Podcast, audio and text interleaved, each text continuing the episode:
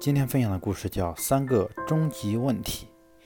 有一个国王，他每天都在思考三个最最终极的哲学问题，就是这个世界上什么人是最重要的，什么事是最重要的，什么时间做事是最重要的。然后觉得这样的三个终极问题，冥思苦想，举举朝大臣，没人能够回答得出来。后来有一天，他很苦闷。他就微服私访，自己就下去逛去了。走到底下很偏远的一个地方，结果就投诉到了一个陌生的老汉家。一敲门就说：“你进来吧。”他就进去了。到了半夜，他忽然被一阵喧闹声吵醒了，然后就发现有一个浑身是血的人闯了进来。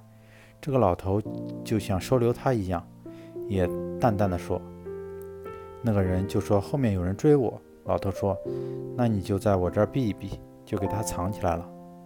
这国王吓得不敢睡，一会儿就看见追兵来了。追兵就问有没有人从这儿。追兵就问有没有一个人跑过来。老头说不知道，我家里没有别人。后来那些人闹闹就跑了。然后那个人洗干净了血，感恩戴德的就走了。老头关上门继续睡觉。第二天，国王就惴惴不安的问他说：“你就不怕惹上杀身之祸？你为什么敢收留那个人？”而且你就那么放走他了，你怎么不问他是谁呢？老头淡淡的跟他说：“这个世界上其实最重要的那个人，就是眼下需要你帮助、离你最近的那个人。最重要的事就是马上去做，马上把这件事给做掉。